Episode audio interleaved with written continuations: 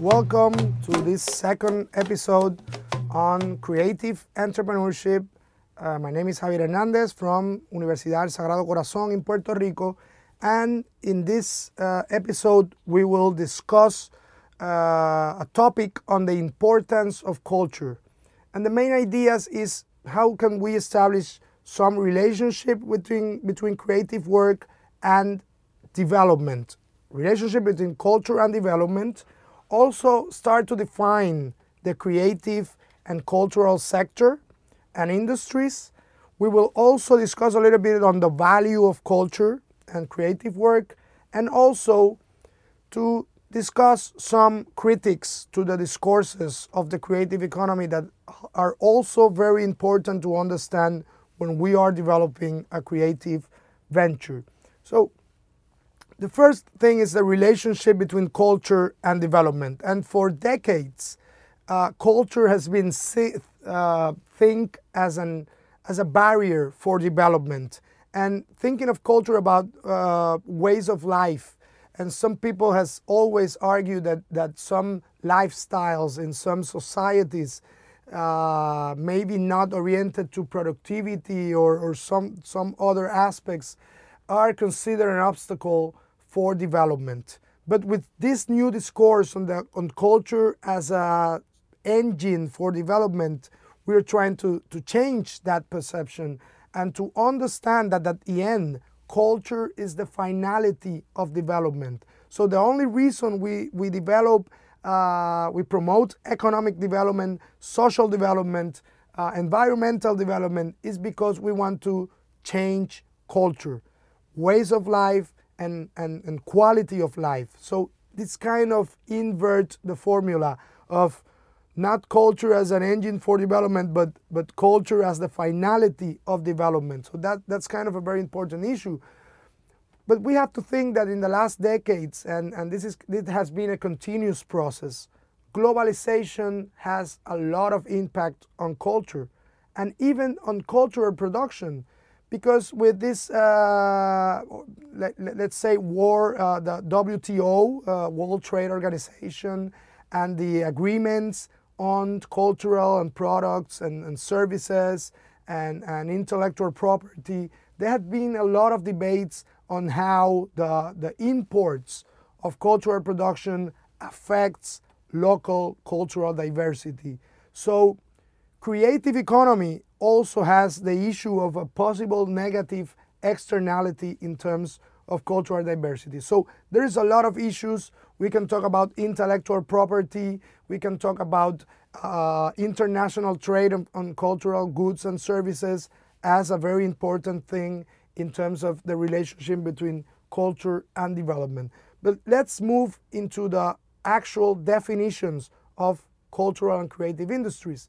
We have a lot of definitions, but we also we always go to David Throsby definition on cultural industries. He used four concentric circles that includes the, the, the, the core, which are the, the creative arts, the expanded, we, we, but then he moves into some related industries with media and arts, and then the more the more uh, broader scope, which include creative services, advertising, architecture. So that's a kind of a great reference for understanding the definition and the categorization of cultural and creative industries. But I really like his definition. Well, he shared three key aspects. One is for creative industries, create creativity is the main input in terms of production. So that's one key aspect. The second one is that cultural and creative industries always have some kind of symbolic production. And the third one is that in most cases it has some form of intellectual property. So that's kind of a good definition for the sector that has been used uh, for a lot of academics and, and countries for a long time. Also, we can use the definition from the UNCTAD, which is the, the United Nations Conference on Trade and Development.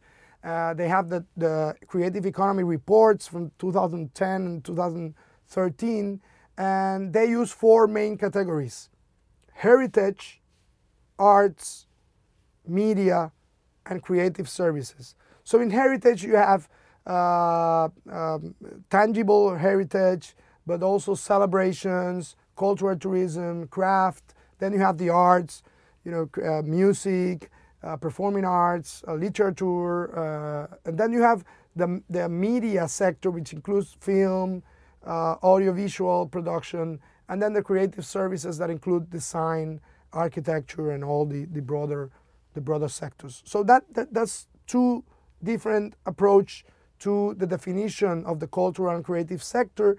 But then you have a lot of countries that have developed their own definitions that include some sectors, that doesn't include others. So it's important to revise all those definitions to get into one that agrees with what we're doing. But let's move into the value of culture. We all know that culture has an infinite value. But there's some ways that we have to like to categorize that that value, especially if we want to get involved in process of advocacy for cultural policy. Uh, and what I what I like to to categorize this uh, value, it's economic value and cultural value. But each of the two main categories has their own subcategories. In economic value, you can think about monetary value and non-monetary value. So if you see monetary value, you can talk about production, GDP, uh, which is actual, but is measurable in national accounts. You have contribution to employment and salaries.